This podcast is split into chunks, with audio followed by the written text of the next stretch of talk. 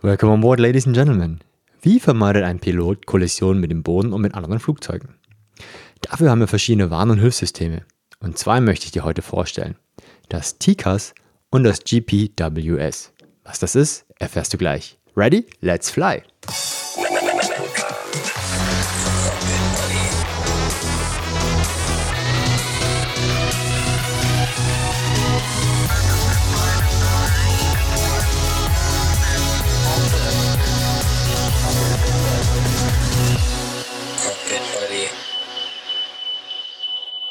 Willkommen an Bord.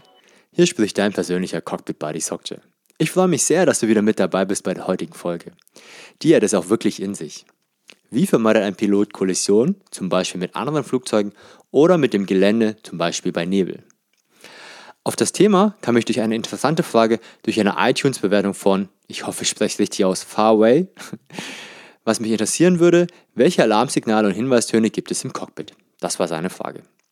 Die Bewertung war natürlich viel länger als nur die Frage, bisschen zu lang, um alles vorzulesen. Aber ich will mich ganz herzlich bedanken. Ich habe mich sehr, sehr gefreut über die positiven Bewertungen. Vielen Dank, VW. Wenn du auch eine Frage hast, stell sie mir gerne per Bewertung bei iTunes. Den Link findest du in den Shownotes und es geht schneller als ein Takeoff mit dem Flugzeug. Kommen wir nun zur Antwort. Wir haben jede Menge Warnungen und Alarme. Viele hören wir tagtäglich und manche zum Glück nie. Die meisten großen Warnungen kommen von den zwei großen Hilfssystemen, die den Piloten helfen, Kollisionen zu vermeiden. Die möchte ich dir aber ein bisschen später vorstellen.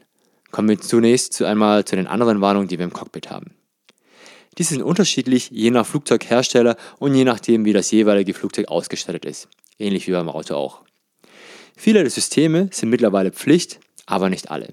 Und daher kommt es zu Unterschieden auch innerhalb eines Flugzeugtypes. Meistens unterscheiden wir im Cockpit zwischen roten Warnungen und gelben Warnungen. Rote Warnungen haben oft was mit Feuer zu tun, zum Beispiel Feuer im Triebwerk oder Hilfstriebwerk, oder wenn etwas sehr lebensbedrohliches oder lebenswichtige Systeme betroffen sind. Gelbe Warnungen sind Fehler von Systemen und meistens nicht sehr lebensbedrohlich. Und bei Airbus und Boeing hört und sieht man die Warnungen. Im Simulator lernen wir mit solchen Fehlern umzugehen und diese abzuarbeiten. Du wirst erstaunt, wie unaufgeregt ein Triebwerksfeuer bei uns abgearbeitet wird. Ich hoffe, auch in Real Life. Wir halten uns dabei strikt an die Verfahren und jedes Triebwerk hat zum Beispiel ein Feuerlöschen, ein Feuerlöscher, wenn nicht auch gleich zwei. Eine weitere visuelle und hörbare Warnung ertönt, wenn der Autopilot und der Autoschub ausgeschaltet wird, damit alle wissen im Cockpit, jetzt wird und muss von Hand geflogen werden. Da über 99% der Landungen manuell erfolgen, kannst du das Geräusch eventuell auch hören, wenn du in den ersten Reihen sitzt hinter dem Cockpit. Hier mal das Geräusch, was wir tagtäglich hören. Das ist das Warnsignal, wenn der Autopilot ausgeschaltet wird. Entweder ja, beabsichtigt von dem Piloten, weil wir jetzt manuell fliegen, oder unbeabsichtigt, weil wir irgendwie dagegen gekommen sind gegen den Knopf, oder auch, weil das System vom Autopiloten sich verabschiedet hat und nicht mehr zur Verfügung stellt. So wissen alle Bescheid und der Pilot kann einfach manuell übernehmen. Kommen wir nun zu den zwei großen Systemen, die wir haben und die uns helfen, ungewollte Kollisionen zu vermeiden. Streng genommen ist eine Landung ja eine kontrollierte Kollision mit der Landebahn. Aber das lassen wir jetzt mal außen vor. Das eine System ist das GPWS, also GPWS, Ground Proximity Warning System. Auf Deutsch ein Warnsystem für Bodenannäherung. Damit verhindert man sogenannte Controlled Flight into Terrain, kurz CFIT.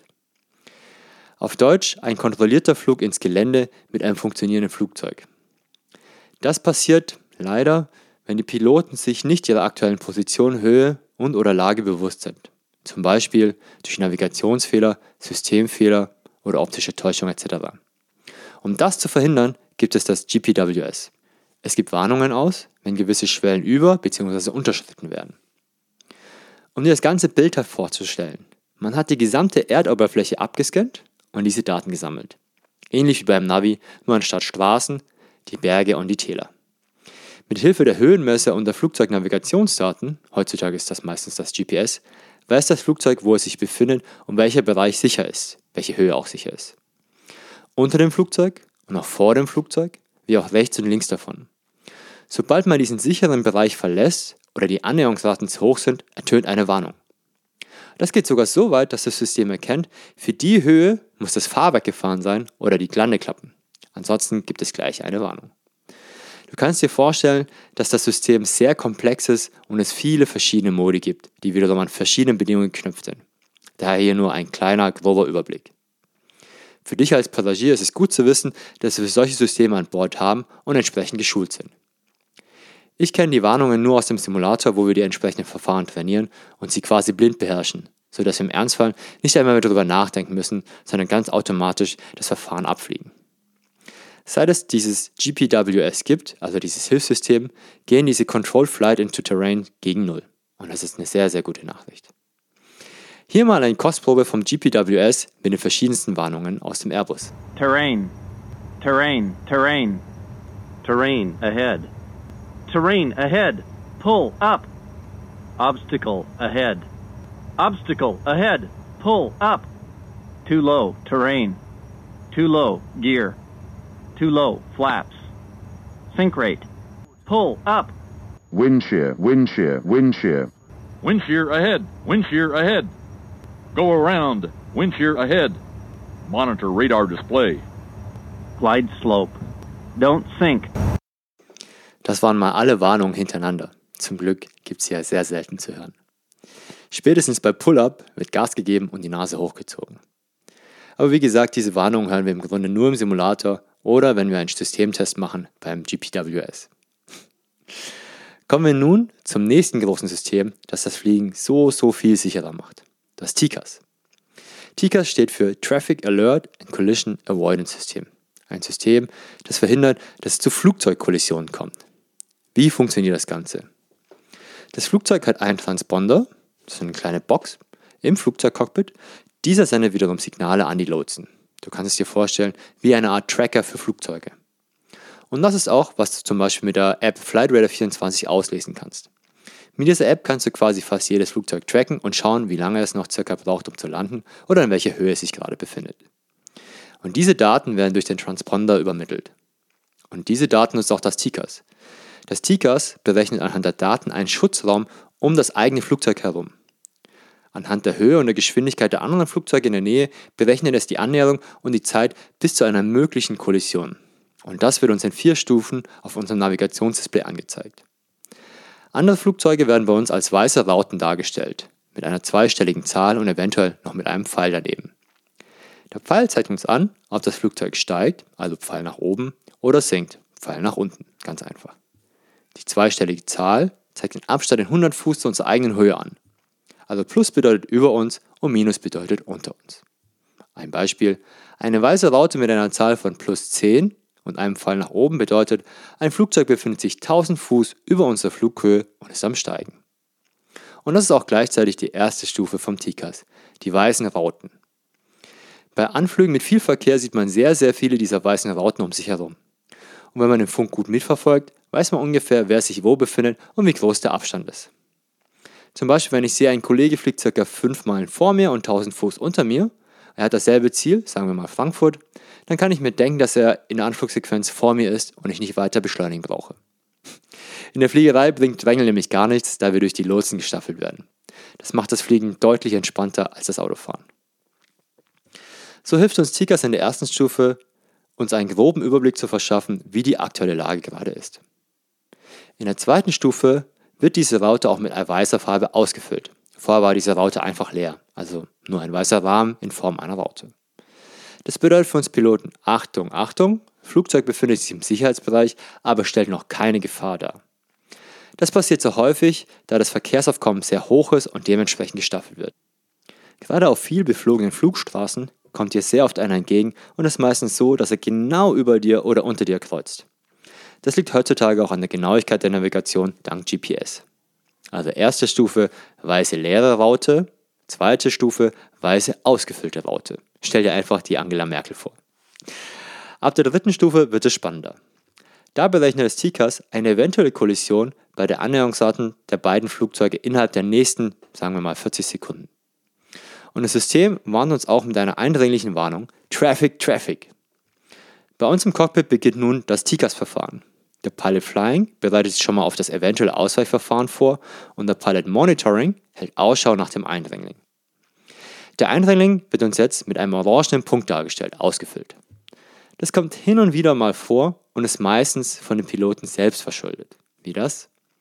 Weil wir uns der freigegebenen Höhe zu schnell annähern. Ein Beispiel, was mir vor Jahren mal passiert ist in der Nähe von einem Militärgebiet. Wir flogen in unserer Flughöhe und auf einmal ertönt es Traffic, Traffic. Wir schauen auf das Display und sehen zwei Flugzeuge, die 6000 Fuß unter uns ihre Flughöhe erreichen und beibehalten. Also für unsere Verhältnisse sehr, sehr großer Abstand. Kurz nachdem sie die Flughöhe eingenommen haben, werden sie auch schon wieder mit einer leeren weißen Raute dargestellt, mit minus 60 ohne Pfeil. Was war passiert? Zwei Kampfflieger haben sich einen kleinen Spaß erlaubt und haben mal kurz Schub gegeben, um schnell ihre Höhe zu erreichen. Die Kollegen vom Militär erreichen natürlich Steiger- und Sinkraten mit ihren Kampfflugzeugen, die wir mit unseren dicken und schweren Airline-Flugzeugen normalerweise nicht fliegen. Das TICAS hat ganz stumpf die Annäherungsdaten berechnet und eine mögliche Verletzung des Schutzraumes gesehen innerhalb der nächsten 40 Sekunden. Und daher hat auch die Warnung ausgeschmissen.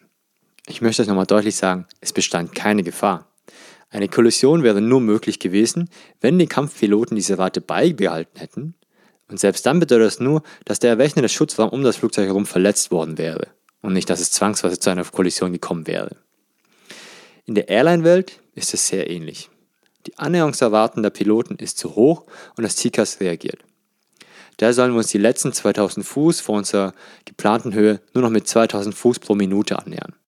Und die letzten 1000 Fuß sogar nur noch mit 1000 Fuß pro Minute, um genau solche TICAS-Warnungen zu verhindern.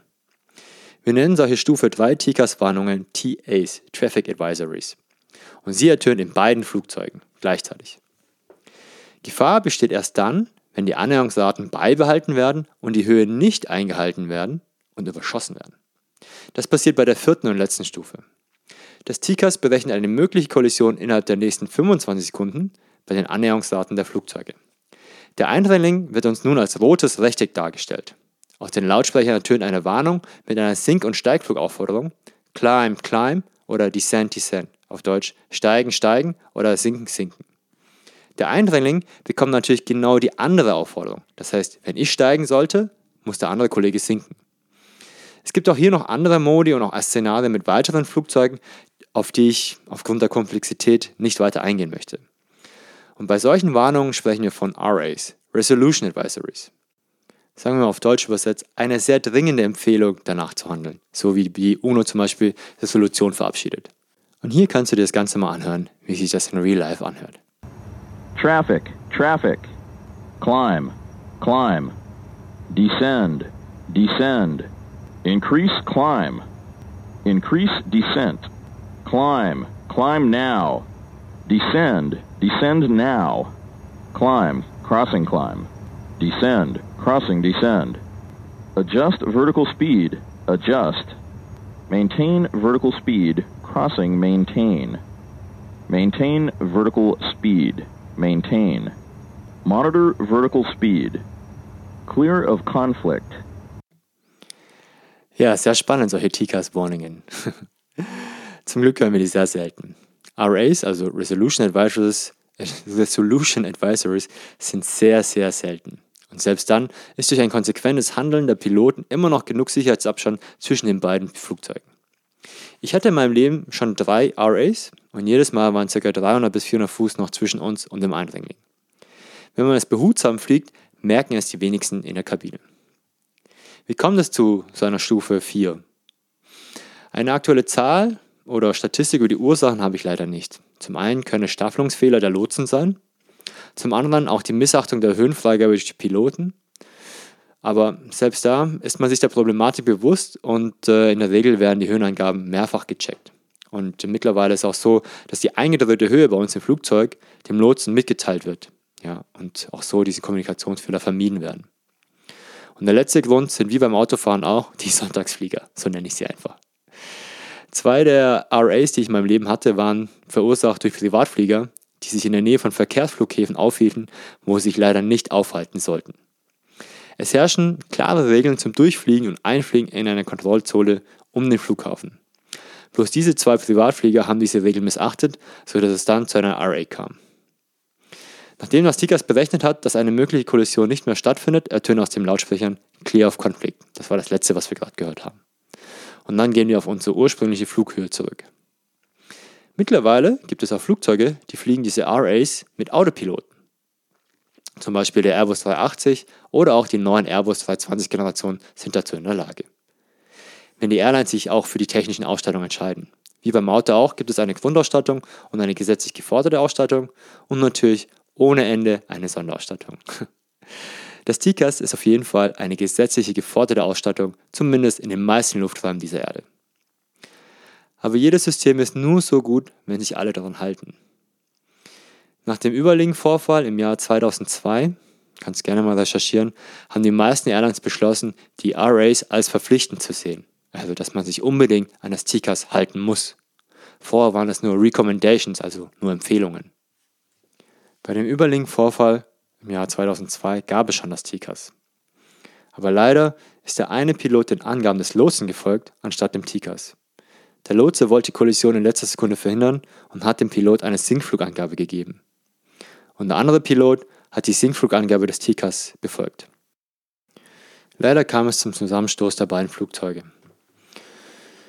Ja, das einzig Gute daran ist, dass man daraus gelernt hat und mittlerweile hat man die Software verändert und das TCAS erkennt automatisch, wenn das eine Flugzeug sich nicht an die Anweisung hält und gibt dann dem Piloten, der sich an das TCAS hält, eine gegenteilige Aufforderung, eine sogenannte Reversal Array, also Climb Now war das vorhin.